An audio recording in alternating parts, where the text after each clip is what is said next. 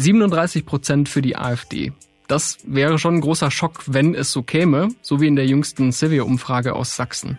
Vielleicht ist die ein Ausreißer, diese Umfrage, vielleicht aber auch ein Vorbote für dieses Jahr. Die Landtagswahl in Sachsen ist schon im kommenden September. Dabei könnte die SPD, die hier in Berlin den Kanzler stellt, der Umfrage nach sogar aus dem sächsischen Landtag fliegen. Auch in Brandenburg und Thüringen wird dieses Jahr gewählt. Auch dort könnte die AfD stärkste Kraft werden.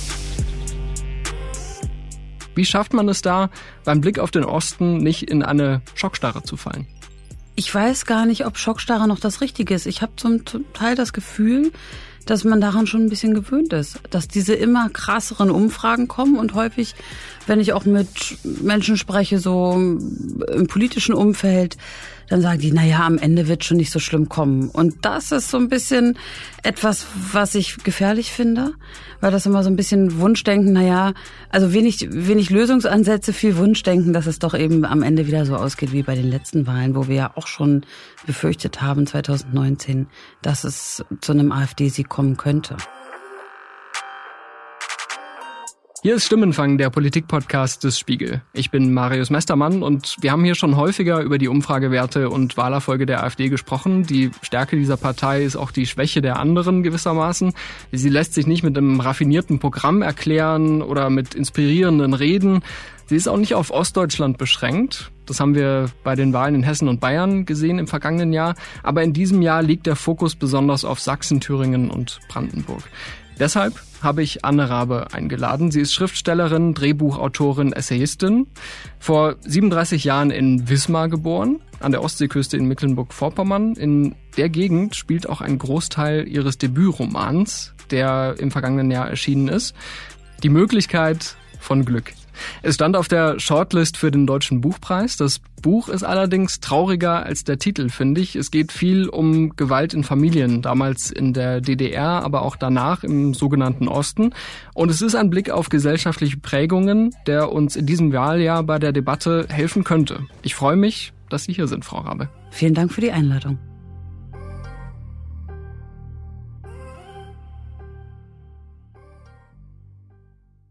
Erstmal Wismar an der Ostseeküste, wie ist es da? Ja, ganz schön natürlich. Also jetzt so schön im Pastell und alles gut aufgebaut. Ich bin aber noch ganz, ganz selten da. Deswegen kann ich so genau nicht sagen. Es ist das, was alle immer, wenn ich erzähle, so ich komme aus Wismar, dann auch so eine schöne Stadt. Und natürlich klar, die Ostsee, diese große Backsteingotik, das ist schon recht beeindruckend. War es da immer so, auch in Ihrer Kindheit? Nein, natürlich nicht. Also in den 90er Jahren oder auch in den 80er Jahren war es natürlich sehr kaputt geprägt ne, von den Folgen der DDR und der Nachkriegszeit. Und das hat man natürlich dann, wie überall in Ostdeutschland, doch recht beeindruckend wieder aufgehübscht. Wenn es da so schön ist, warum sind Sie so selten da? Ja, das, ich fühle mich nicht so wohl in Mecklenburg. Das hat viel mit meiner eigenen Geschichte zu tun und tatsächlich geht es mir auch, das ist ja häufig so, dass wenn man, also es gibt auch woanders Menschen, die ich nicht mag oder so, aber dann kriegt man es nicht so mit. Wenn man so jede Feinheit versteht, dann ist man da ein bisschen sensibler. Und tatsächlich war es für mich zum Beispiel immer klar, dass ich mit meinen Kindern nie nach Mecklenburg zurückziehe, weil ich nie wollte, dass die in diesem doch ja, viel von Rassismus und Rechtsextremismus geprägten Stimmungen aufwachsen. Das wollte ich nicht. Sie selbst bezeichnen sich als links? Links so wie ja. die Partei Die Linke? Nein. Also ich bin ja, das ist ja auch bekannt, Mitglied der SPD und würde sagen, ja, vielleicht ein bisschen zu links für die SPD. Aber nein, also die Linke ähm, ist für mich keine Option. Das hat auch historische Gründe, aber eben auch immer wieder in den politischen Konfliktfeldern, wie wir es in den letzten Jahren auch gesehen haben, mit einer Sarah Wagenknecht. Ähm, das hat sich Beispiel, ja jetzt erledigt. Das hat sich jetzt erledigt, aber das war für mich insofern keine Option. Ich muss jedoch gestehen, dass ich mit 18 Jahren in die PDS eingetreten bin. So ähm, tatsächlich so auch vom Sozialismus überzeugt und so, war dann aber doch relativ schnell enttäuscht, weil ich früh dort gesehen habe, dass eben tatsächlich diese Geschichte, das war natürlich auch noch eine andere Zeit, ne, nicht aufgearbeitet wurde und es tatsächlich, das erinnere ich mich auch ganz gut an eine Parteiversammlung in Wismar, wo man plötzlich überrascht war, dass man am Wahlkampfstand hörte, ja, von WählerInnen, ich, ich wähle DVU und die Linke.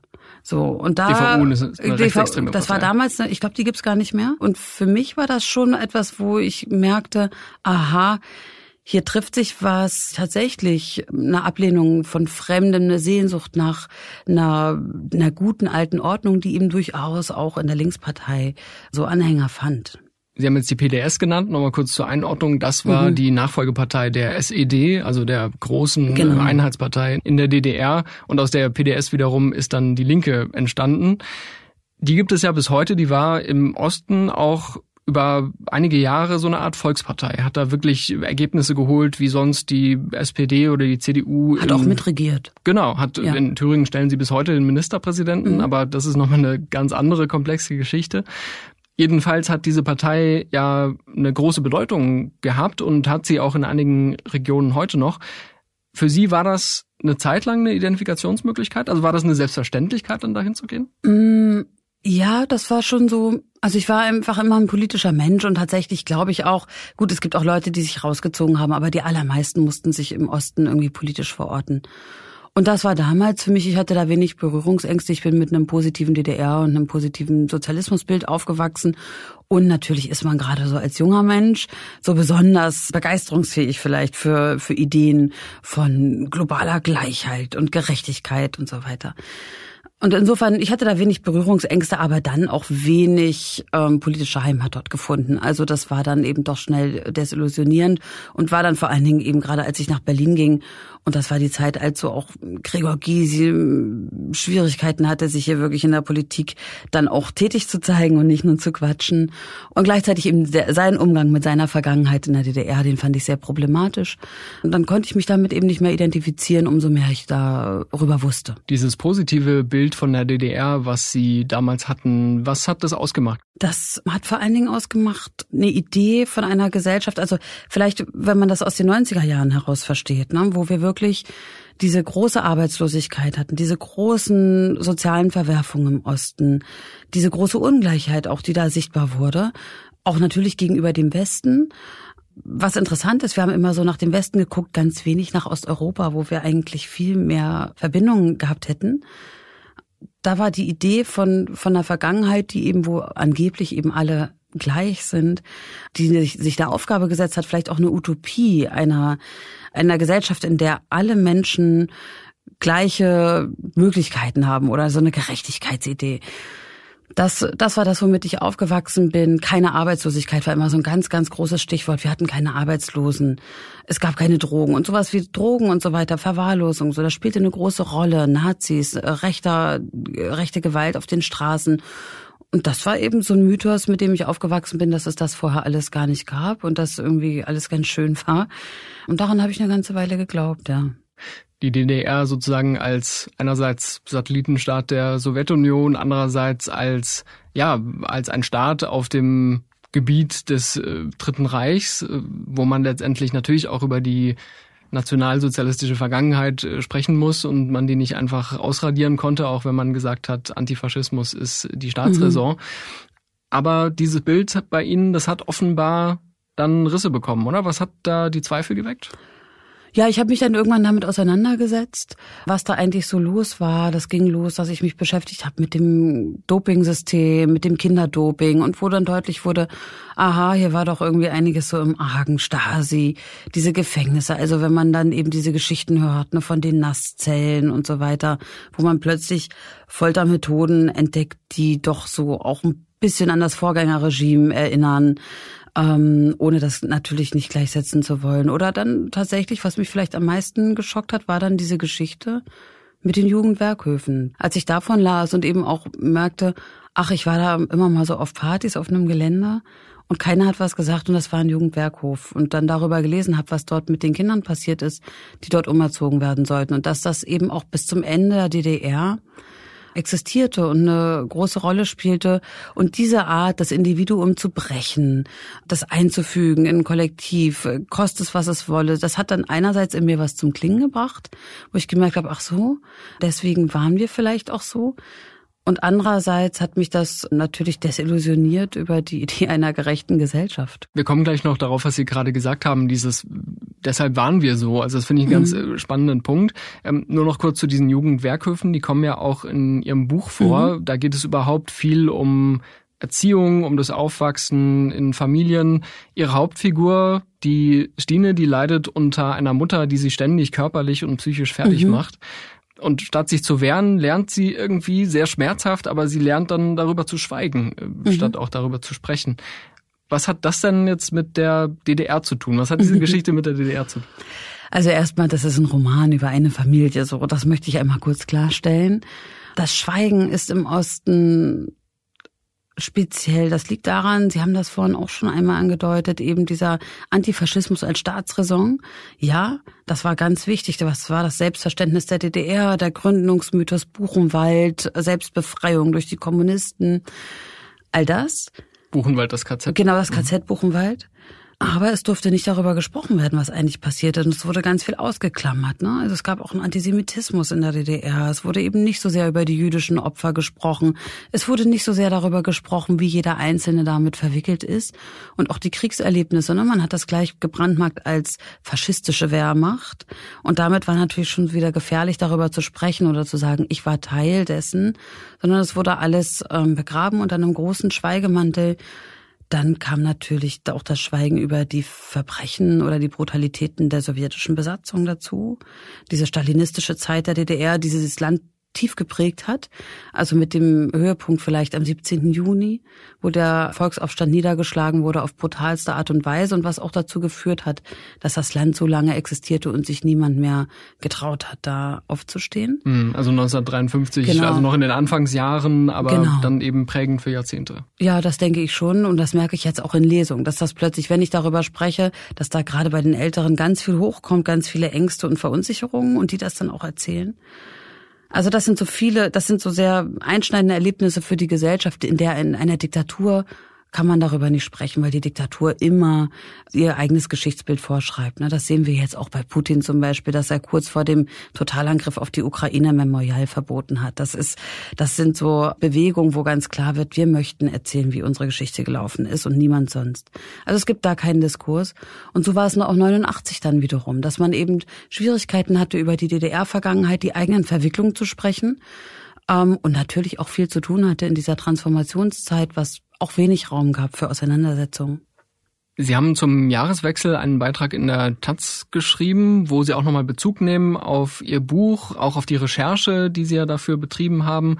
Und Sie schlagen da auch eine Brücke in die Gegenwart, in die Zeit nach der DDR. Da will ich einmal zitieren. Diese Gewalt äh, zeigt sich in einem Wunsch nach autoritärer Führung und einem starken Staat, in dem der Willen einer behaupteten Mehrheit endlich gegen die angeblich dominante Minderheit durchgesetzt werden würde. Und auch wenn das Schweigen in Ost und West oft ein anderes Geräusch macht, ist es dennoch das gleiche. Welche Schlüsse sollten wir denn daraus ziehen in Bezug auf unsere Jetztzeit? Also was wollen Sie uns damit sagen? Also einerseits finde ich, was ganz wichtig ist, wir brauchen die Auseinandersetzung so. Und das ist auch ein großes Glück. Wir können uns auseinandersetzen. Wir leben in einer friedlichen Gesellschaft. Also grundsätzlich friedlich, wenn man das vergleicht mit anderen Regionen in der Welt. Und wir können uns auseinandersetzen und politische Probleme oder Fragestellen diskursiv bearbeiten. Also Schluss mit dem Schweigen, sagen, wo man herkommt, was man möchte, wo man hin will, ähm, sich mit sich selber auseinandersetzen, um auch zu, also um, ich, ich denke immer, dass man sich selber verstehen muss, eben wo man herkommt, wo die eigenen Motive herkommen, wo die eigenen Wünsche und Sehnsüchte herkommen, um dann eben selbstbewusst die Zukunft gestalten zu können. Das finde ich ganz wichtig. Ich glaube, wir haben in Ostdeutschland und Westdeutschland mehr gemeinsam, als wir so denken. Es gibt natürlich mehr Diktaturerfahrungen aus Deutschland. Es gibt eine größere, eine andere Gewaltgeschichte, eine staatliche Gewaltgeschichte. Ähm, das ist auch ganz wichtig, dass man sich das genau anguckt. Aber es gibt eben auch ganz viele gemeinsame Geschichte und gemeinsame Erlebnisse und die man vielleicht auch gemeinsam bearbeiten und besprechen kann wiederum. Und insofern, ich glaube, es ist ganz wichtig, sich auseinanderzusetzen. Das ist ein, ein Aspekt dessen, was ich sagen möchte. Sie beschreiben ja eine Phase rund um die Wende, nach der Wende, wo sich dieses Schweigen auch bemerkbar gemacht hat oder wo eben das Ausbleiben von Diskurs ähm, durchaus auch seine Effekte hatte. In den vergangenen zehn Jahren hat wiederum eher das Gegenteil von Schweigen dann für Aufsehen gesorgt. Also gerade ab 2014 mit den Pegida-Demonstrationen, mit diesem immer lauteren, mit dieser immer lauteren Wut und auch ja zunehmend hasserfüllten Botschaften. Wie passt das denn zusammen? Naja, also das ist, das ist ja eine, eine Bewegung, wo man sagen muss, da formierte sich plötzlich etwas. Ich bin da mit dem Nachdenken darüber auch, muss ich ehrlich gestehen, noch nicht fertig, weil ich finde, es gibt da mehrere Phänomene, die sich zum Teil auch so widersprechen in den letzten Jahren. Also wir haben Pegida, da geht das los, dass man plötzlich gerade in Ostdeutschland eine Islamisierung des Abendlandes äh, befürchtet, der man sich entgegenstellen will. Und gerade zu der Zeit gab es eigentlich kaum, kaum islamische Menschen oder muslimische Menschen, die in Ostdeutschland lebten. So, das war ganz, ganz gering. Aber da ging das los und da formierte sich etwas und das wurde wieder immer wieder zum Anzugspunkt für neue Protestbewegungen. Ne? Auch in der Corona-Welle, das waren immer wieder die gleichen Netzwerke, die aber immer größer wurden. Tatsächlich ist es ein lautes Schreien und auch ein, also es ist ja eben genau das, was ich vorhin, was Sie in dem Zitat auch ähm, gesagt haben. Also es ist ein Ruf nach autoritärem Durchsetzen, so. Aber es ist auch eine Bildung eines Kollektivs und da kommt es dann eben doch wieder zum Schweigen das wenig sich mit eigenen inneren Konflikten auseinandersetzt, sondern den Feind immer so im Außen sucht. Und damit übertönt man etwas die eigene Verantwortlichkeit für Probleme oder Missstände oder auch Möglichkeiten an Beteiligung, macht man dann mit eben so einem lauten Geschrei. Darunter verbirgt man es dann wieder und schweigt darüber. Halten Sie unter den Umständen denn einen gewinnbringenden Dialog für möglich. Also ich habe auch schon die ein oder andere Demo aus dem Spektrum beobachtet, habe schon versucht, mit Leuten ins Gespräch zu kommen. Und natürlich ist es oft so, dass wenn man sagt, ich bin vom Spiegel, gibt es Leute, die dann gleich schon mal ablehnend reagieren, die gar nichts sagen wollen oder die dann nur so ihre Tiraden loswerden wollen. Wie sehen Sie das äh, mit Blick auf die Dialogbereitschaft? Ich glaube also mit rechtsextremen Reden, das hat gar keinen Sinn. Und vor allen Dingen, also obwohl, vielleicht müsste ich es auch einschränken. Also natürlich kann man mit Rechtsextremen reden in einem nicht öffentlichen Rahmen zum Beispiel. Ganz gefährlich wird es in einem öffentlichen Rahmen und wenn es PolitikerInnen machen. Oder auch wenn Medien immer wieder diesen extremen Statements dann eine Bühne geben und sie damit ein Stück weit auch hoffähig machen oder verbreiten. Das ist ganz problematisch. Ich glaube, man muss eine Dia einen Dialog vor allen Dingen mit denjenigen führen, die nicht äh, antidemokratisch unterwegs sind, auch die vielleicht trotzdem nicht zur Wahl gegangen sind, weil sie sich irgendwie nicht, ja, wie man immer sagt, abgeholt fühlten oder kein Angebot fanden, was ihnen oder das für sinnlos erhielten oder nicht wichtig genug. Äh, mit denen muss man ins Gespräch kommen, aber auch mit Gruppen, die tatsächlich in diesen Landstrichen sich engagieren. So, ne? Also das ist, das sind welche, die werden ganz oft alleine gelassen, werden oft so als Feigenblatt so vorgezeigt, ach, wir haben da auch so ein paar, die sich engagieren. Es sind ja nicht alle rechts. Aber man setzt sich nicht mit denen auseinander, obwohl die eigentlich sehr gut berichten können oft. Was, das sind nämlich engagierte Leute auch meistens in ihren Kommunen. Was fehlt, was gebraucht wird, was die Menschen vielleicht auch wütend macht. Insofern, ich glaube, man muss mit den Menschen sprechen. Mit den Rechtsextremen sollte man nicht sprechen und schon gar nicht öffentlich, denn sie möchten die Gesellschaft zerstören. Sie möchten auch den Dialog und den Diskurs zerstören. Und dann hat es gar keinen Sinn. Das ist dann immer so ein Ungleichgewicht, so als wenn man nach unterschiedlichen Regeln spielt. Für Sie ist das so klar. Andererseits gibt es mittlerweile viele Leute, die sich eben nicht mehr davon abschrecken lassen, dass die AfD in mehreren Bundesländern vom Verfassungsschutz als gesichert rechtsextrem eingestuft wird. Das macht sie erfolgreicher. Also das muss man ja klar sagen. Sie lassen sich nicht nur abschrecken, sondern umso rechtsextremer diese Partei wird, umso erfolgreicher ist sie und auch die Umfrage, die Sie vorhin genannt haben, diese CW-Umfrage, die ist ja rausgekommen, nachdem auch in Sachsen die AfD als gesichert rechtsextrem eingestuft wurde. Sie haben jetzt die Menschen genannt, die da ideologisch auch schon tief drinstecken. Sie haben aber auch Leute genannt, die vielleicht einfach keinen Bezug zum politischen Geschehen haben, die irgendwie denken, das geht nicht in meine Richtung. Und da finde ich es ganz interessant, man spricht ja dann auch viel über die Statistiken. Wie hat sich das denn entwickelt seit der Wende? Haben sich Ost und West äh, in dem Bereich angeglichen? Gibt es äh, ein besseres Lohnniveau? Wie sind die Renten und so weiter? Das kann man sich alles im Detail anschauen. Aber abseits der Statistiken spielen ja dann doch oft die Gefühle eine große Rolle. Also eben dieser Eindruck, für mich verbessert sich nichts oder es bleibt eh alles so und es bringt gar nichts, wenn ich mich da politisch engagiere oder wählen gehe. Das ist gesamtgesellschaftlich ein Problem. Also, dass wir Gruppen haben, die, die das Gefühl haben, das ist völlig egal, ob ich zur Wahl gehe oder nicht. Und das sind vor allen Dingen arme Menschen oder Geringverdiener. Das ist ein großes Problem und ich finde, da muss sich Politik auch was überlegen. Das sehen wir auch ganz häufig. Das haben wir auch viele Probleme der Ampel. das haben wir ja gesehen, beruhten immer darauf, dass man diese ärmeren oder schwächeren, äh, finanziell schwächeren Teile der Gesellschaft nicht berücksichtigt hat. Und das war immer, war immer offensichtlich und wurde dann so populistisch ausgenutzt, so ich auch immer denke, okay, wenn die CDU das jetzt ihr Herz für Soziale entdeckt da. Aber das, das ist ein Teil, das ist ein Problem in unserer Gesellschaft. Das setzt sich aber auch fort. Also dieses Gefühl, da gibt es Teile in der Gesellschaft, die sind allen egal, ist eine Angst, dass das eben auch so in die Mittelschicht, dass es einem vielleicht auch so geht, dass man ne, Abstiegsängste hat, dass man etwas verliert. Man sieht ganz klar, der Großteil der AfD-Wähler ist sind nicht die Abgehängten oder die ganz armen Menschen, sondern das ist schon diese Mittelschicht, die Angst hat, was vielleicht auch zu verlieren. Und das ist durchaus ja auch nachvollziehbar angesichts der Krisen, die wir so haben in der Gesellschaft. Und offensichtlich hat die Politik der großen Parteien bis jetzt keine Antwort gegeben, die diese Menschen beruhigt. Sie beschreiben ja gleichzeitig, Sie haben es anhand Ihrer eigenen Heimat beschrieben, da ist es eigentlich schon schön geworden in den vergangenen Jahrzehnten. In Ihrem Roman gibt es auch den Satz, Wer wissen will, welche Abgründe hinter den fabelschönen Fassaden von Rostock bis Erfurt lauern, kann in die Wahlergebnisse der letzten Jahre schauen oder sich gleichgeschlechtlich auf den Marktplatz von Cottbus küssen. Da kommen ja auch diese schönen Fassaden vor. Also eigentlich ist es doch besser geworden, oder? Absolut. Also da ist ganz viel erreicht und man sieht es ja auch die Arbeitslosigkeit und natürlich kann man sagen, das war ein sehr langer Prozess und das ist immer wieder, also das, was dann ja so angeführt wird mit den blühenden Landschaften, die versprochen wurden, ne, das kenne ich auch aus meiner Kindheit, dass man sagt, ja, man hat uns blühende Landschaften versprochen. Und man hat es vielleicht ein bisschen am Anfang gedacht, dass es schneller geht, aber eigentlich ist es ein irrer Prozess, der da gelungen ist und auch natürlich jetzt auch mit den Neuansiedlungen vielleicht auch von, selbst wenn sie kritisch gesehen werden, aber auch von großen Wirtschaftsunternehmen. Also da ist, da ist ganz viel Potenzial in Ostdeutschland. Auch diese ökologische Transformation, die könnte da ganz viel nach vorne bringen. Man guckt immer so nach Westdeutschland und dann auch auf ein Klischeebild von Westdeutschland. Ne? Also die Westdeutschen, die alle erben und ähm, große Häuser haben und so weiter. Das ist ja auch ein Klischee, was aus dem Osten so gefüttert wird. Natürlich kann man statistisch sagen, mehr Menschen erben in Westdeutschland. Das hat auch historische Gründe. Aber es gibt auch ganz viele Menschen, die nichts erben und die in Armut leben oder die in prekären Verhältnissen leben. Und in Ostdeutschland hat man sehr wenig geguckt, zum Beispiel nach Osteuropa.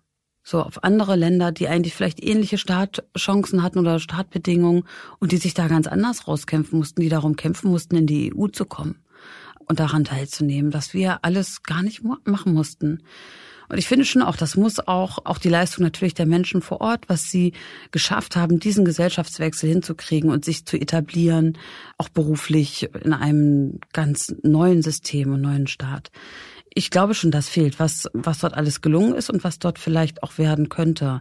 Andererseits muss man auch sagen, das ist durchaus auch, also es ist vielleicht manchmal eine Verweigerung, das zu sehen oder sich auch selber dann einzubringen in demokratische Prozesse.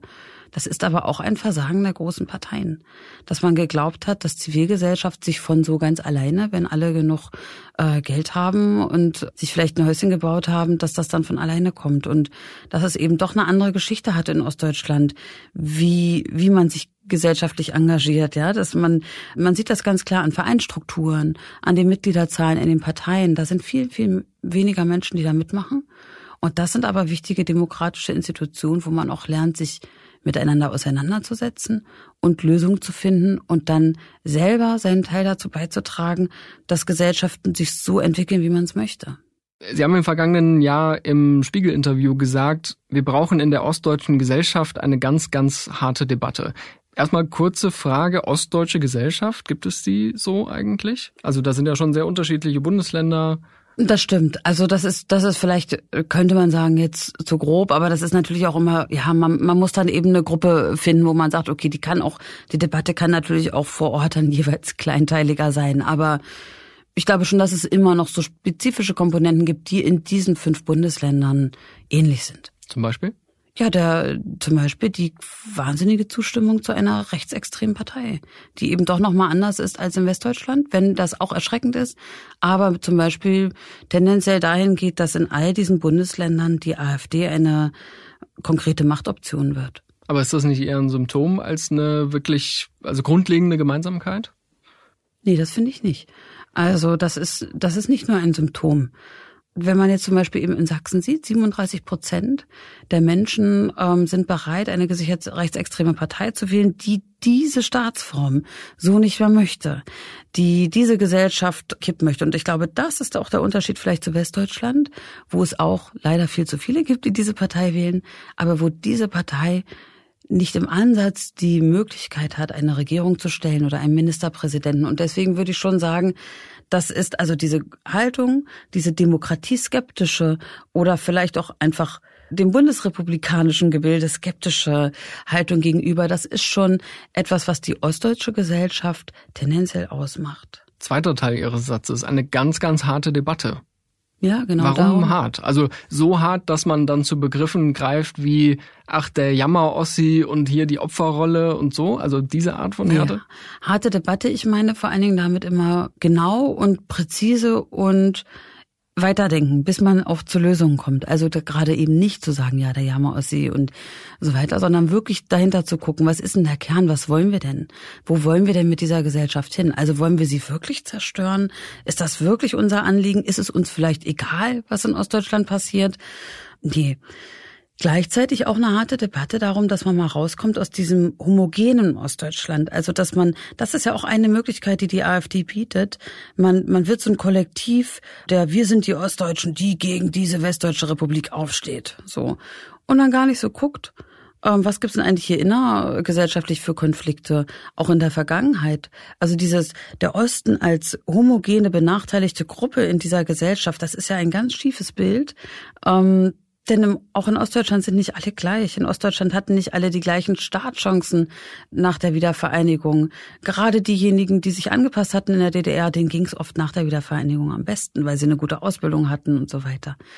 Also insofern, ich glaube, da muss Ostdeutschland ehrlicher mit sich sein und sich auch wirklich fragen, was wollen wir hier? Wo wollen wir damit hin mit dieser Zerstörungswut? Wir sind jetzt Teil einer sogenannten Ostdebatte. Von gibt's ja viele und gerade dann im Wahljahr nochmal besonders viele.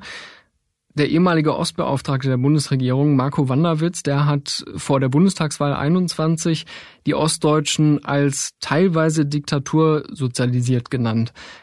Er hat das hier auch im Podcast äh, ausgeführt bei der Gelegenheit und hat viel, viel Gegenwind bekommen für diese Aussagen. War das fair, erstens, und war das politisch klug? Seine Aussage, ob die fair war. Mhm. Ähm, ich finde, die wird ja immer sehr verkürzt dargestellt. Ich finde, die Studie, die ja dem zugrunde liegt, da hat er schon ganz gute Argumente. Das ist natürlich äh, ein Reizthema, so. Gleichzeitig finde ich, war das berechtigt, das mal in die Runde zu werfen, weil man ganz lange immer ganz viele Worte dafür gesucht hat ähm, oder ganz viele Beschreibungen, warum diejenigen, die AfD wählen, eigentlich keine Antidemokraten sind und eigentlich keine Rechtsextremen. Und deswegen fand ich das damals gut, dass er das mal klar benannt hat, dass es hier wirklich um eine antidemokratische, gefährliche Bewegung geht. Was vielleicht daran problematisch ist, ist, dass das dann so klingt, ein bisschen, wenn man sagt, Diktatur sozialisiert.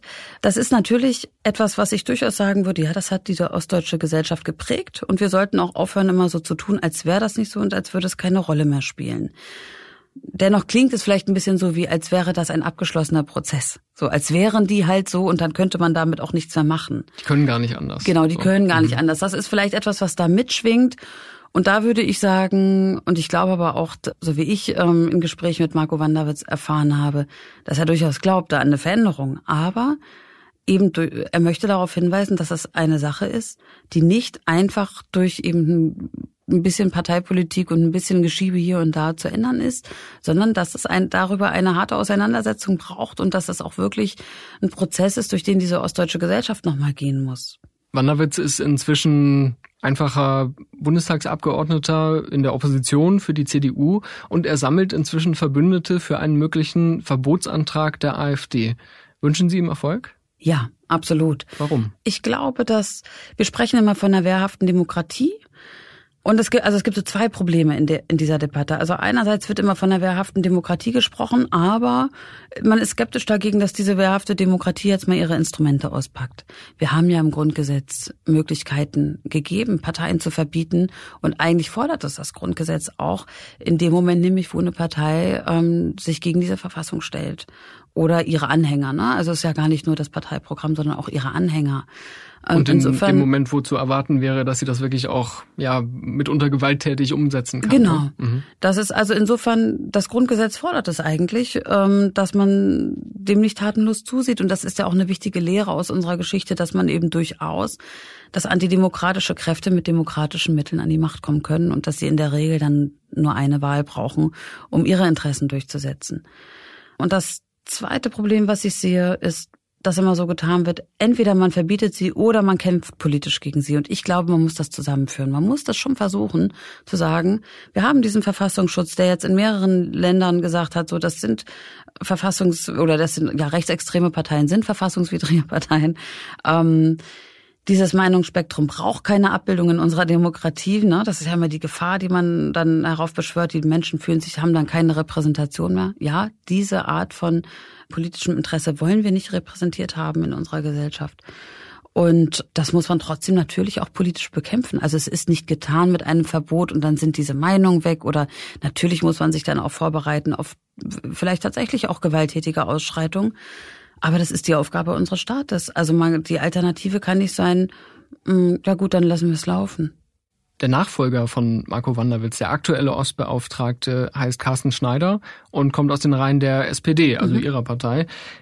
Schneider hat sich diese Woche in der SZ gegen ein AfD-Verbotsverfahren ausgesprochen. Er meint nämlich, geringe Erfolgschancen stünden dem entgegen, also das sei juristisch sehr mühsam.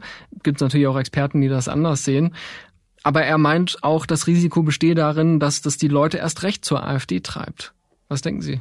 Ich glaube, viel schlimmer als es im Moment ist, kann es kaum noch werden. Also das, ich verstehe das Argument, ich kann das auch nachvollziehen, aber ich ähm, teile das nicht.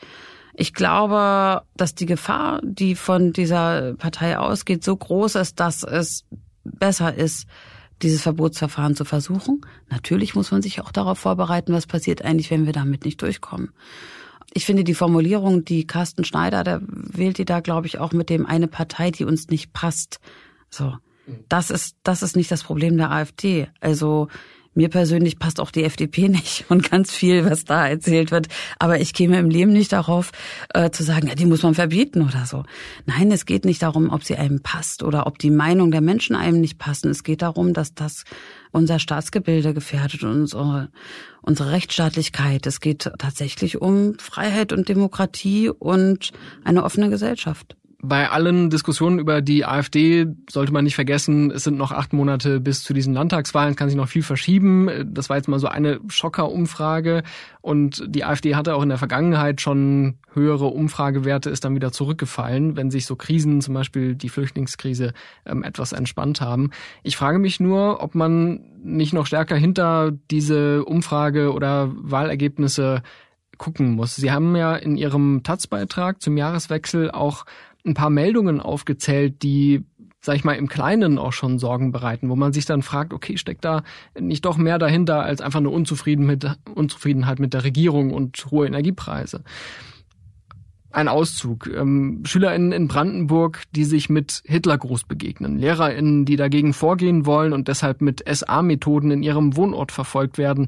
Eine Regenbogenflagge, die auf dem Bahnhof in Neubrandenburg gestohlen und durch eine Hakenkreuzflagge ersetzt wurde. Gibt noch weitere Beispiele, aber so dieses unverblümte, fast selbstverständliche, dass Rechtsextremismus okay ist in der Öffentlichkeit, dass man den zeigen kann, offenbar. Ja, also das ist in, besonders in ländlichen Regionen. Ich war jetzt im letzten Jahr viel in Sachsen unterwegs. Auffällig, wie selbstverständlich das ist. Ne? Man sieht das auch so an Firmenwagen, Handwerkerwagen, so wo ganz selbstverständlich rechtsextreme Sprüche oder Symbole dran sind. Das ist ein eindeutiges Zeichen dafür, dass Rechtsextremismus etabliert ist und überhaupt gar keine Schande, keine Scham mehr bereitet, keine Aufträge verschwinden, wie das vielleicht hoffentlich in anderen Regionen noch der Fall wäre. Das ist etwas, was ich durchaus schon kenne, dass man da toleranter ist und sagt, na ja, nur weil jemand eine politisch andere Meinung hat, muss ich ja nicht mit dem mich nicht mehr auseinandersetzen oder so. Also, dass man zu so einer Verharmlosung neigt. Aber dass es so auf, offen ausgetragen wird, das hat sich in den letzten Jahren noch mal ganz, ganz anders verstärkt. Und das ist natürlich, das führt zu einer Normalisierung, die dann dieses Gedankengut auch breit in die Gesellschaft hineinträgt und akzeptabel macht. Wir sehen das aber auch und das sind eben natürlich kann man sagen, na gut, okay, dann sind da ein paar Aufschriften auf dem Auto, geht mich ja nichts an. Wir sehen das auch in den Übergriffen auf Geflüchtete. Da hatten wir auch im November die Zahlen, ne, dass die massiv gestiegen sind im Vergleich zu 2022. Also das hat dann schon immer konkrete Auswirkungen. Insofern, ich würde schon auch sagen, das sieht man ja daran, dass umso rechtsextremer die AfD geworden ist, umso erfolgreicher war sie. Die Menschen wählen sie oder wollen sie wählen wegen dieses Rechtsextremismus, wegen dem Hass auf Geflüchtete, auf Andersartige, wegen vielleicht der Sehnsucht nach der guten alten Ordnung, in der Hierarchien abgeklärt sind und man im Zweifelsfall oben schwimmt. Mhm. Und diese Beobachtungen, Sie haben ja gesagt, das hat sich verstärkt in den letzten Jahren, aber ganz neu ist Ihnen das nicht. Also hat das auch Erinnerungen geweckt so an die 90er und an ja, Ihre Erlebnisse? Sehr.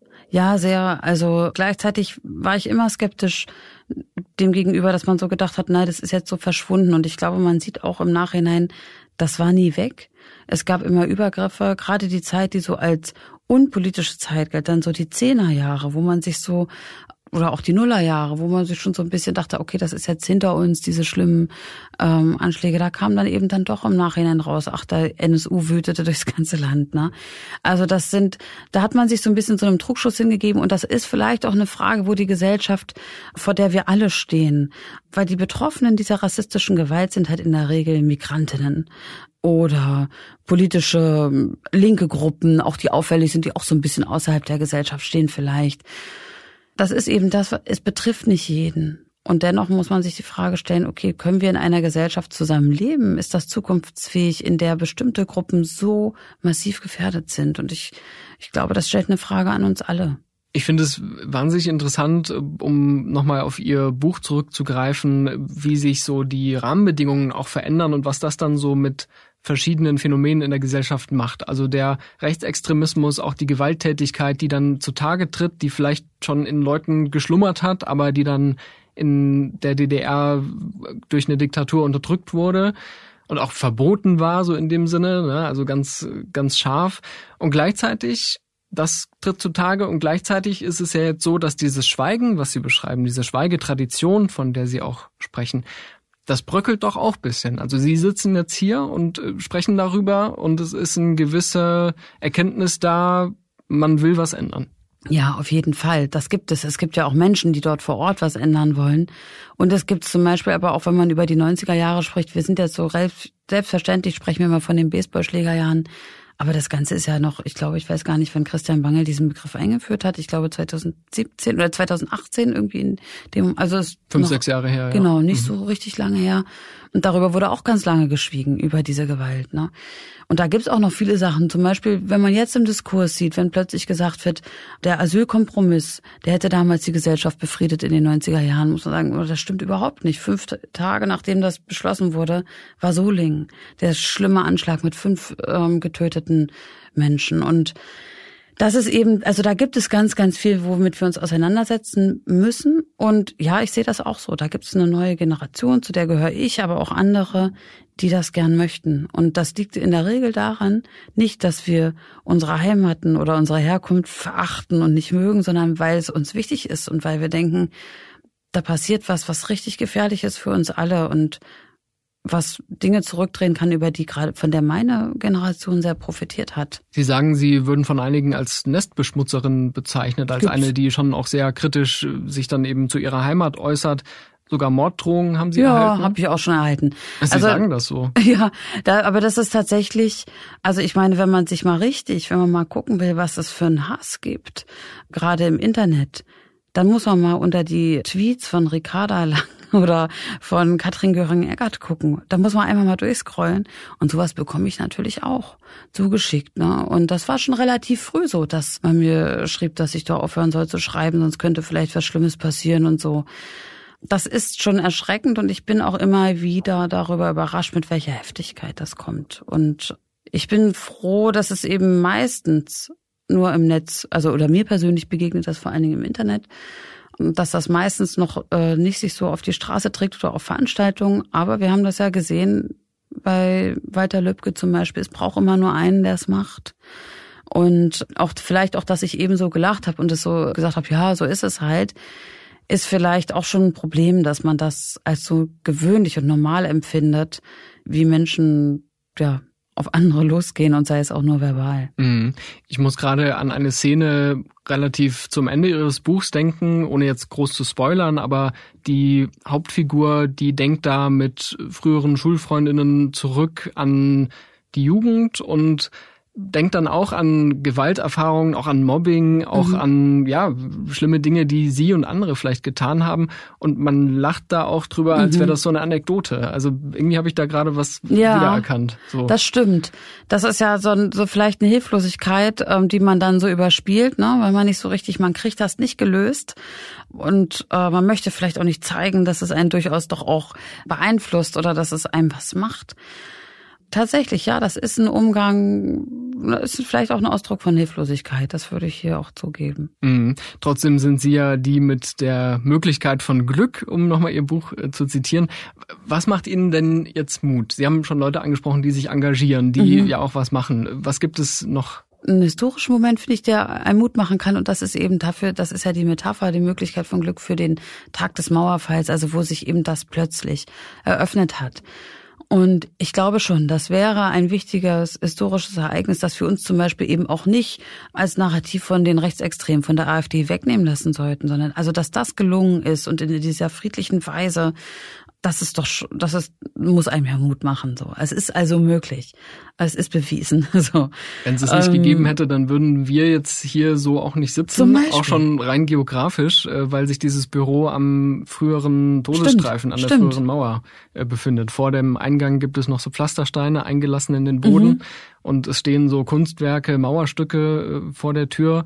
Also irgendwie, ja, ist das alles noch präsent, ähm, aber Klar, also unser aller Leben wäre und besonders meins, da bin ich mir sehr sicher, ganz anders verlaufen und dafür bin ich auch sehr dankbar. Aber auch jetzt, ich sehe schon, also so sehr ich das auch, also mich das deprimiert und ich sage, nein, man muss es ernst nehmen und es ist eine wirkliche Gefahr ich sehe Menschen, die sich wirklich engagieren und das bedeutet in Ostdeutschland, gerade in den ländlichen Regionen, das sind Menschen, die sich massiven Gefahren aussetzen. Also das ist dann eben nicht nur die äh, Kommentarspalte oder nicht nur die E-Mail, sondern da wird angerufen, vorbeigefahren, die werden bedroht und eben auch zum Teil tätlich angegriffen. Und das sind trotzdem sind das die Menschen, die einem schon oder die mir schon auch Mut machen und die ich deswegen auch versuche, soweit es geht, sie zu unterstützen. Ich glaube, was auch Mut machen kann, ist tatsächlich, dass eigentlich die Zukunft für Ostdeutschland spricht. Also diese Klimatransformation und so weiter. Es gäbe so viele Möglichkeiten, dort wirklich ein Erfolgsmodell hinzulegen. Und insofern, ja, auch das, das ist vielleicht auch eine Aufgabe der, ähm, der Parteien, die nicht die Gesellschaft zerstören wollen, der alle anderen eben, das deutlich zu machen, was da für ein Potenzial liegt und was für eine Möglichkeit in unserer Zukunft da auch liegt. Sie haben ja angedeutet, dass auch die aktuellen politischen Verhältnisse Sie beim Schreiben dieses Buchs äh, beeinflusst haben, auch motiviert haben zum ja. Teil. Denken Sie, in den Verhältnissen steckt noch ein zweites Buch? Sind Sie schon in der Planung? Ich bin mit dem Osten noch nicht fertig, aber ich glaube nicht, dass mein nächstes Buch sich um den Osten drehen wird. Ich werde darüber weiter schreiben. Ich werde auch ganz viel unterwegs sein. Ich habe die Lesereise sozusagen, die geht weiter. Ich habe Termine bis in den November rein. Insofern, ähm, das wird weitergehen und das wird, äh, das ist mir ein Herzensthema, aber mit dem nächsten Buch schreibe ich wahrscheinlich was anderes, ja. Okay, sind wir gespannt. Dann äh, vielen Dank schon mal auch für dieses, ja, ich nenne es mal ein Diskursangebot, äh, diesen Versuch zu gucken, wie kann man in dieser Debatte weiterkommen. Mhm. Ich wünsche Ihnen viel Erfolg bei der Reise und vielen Dank für den Besuch. Vielen Dank für die Einladung. Das war Stimmenfang, der Politikpodcast des Spiegel. Wir freuen uns über eine Bewertung bei Spotify, Apple Podcasts und Co. und über Feedback per Mail an stimmenfang.spiegel.de. Mit den Strategien gegen die immer extremere AfD hat sich in dieser Woche auch meine Kollegin Maria Fiedler beschäftigt. Sie ist stellvertretende Leiterin des Spiegel Hauptstadtbüros. Und in ihrem Leitartikel beschreibt sie in fünf Punkten, wie sich das Vertrauen in die demokratischen Parteien zurückgewinnen ließe. Link ist in den Show Notes. Mein Name ist Marius Mestermann. Ich bedanke mich für die redaktionelle Abnahme bei Olaf Häuser und für die Mischung bei Philipp Fackler. Unsere Musik kommt von Soundstripe und von Davide Russo. Wir hören uns nächste Woche wieder. Es ist ja immer genug los.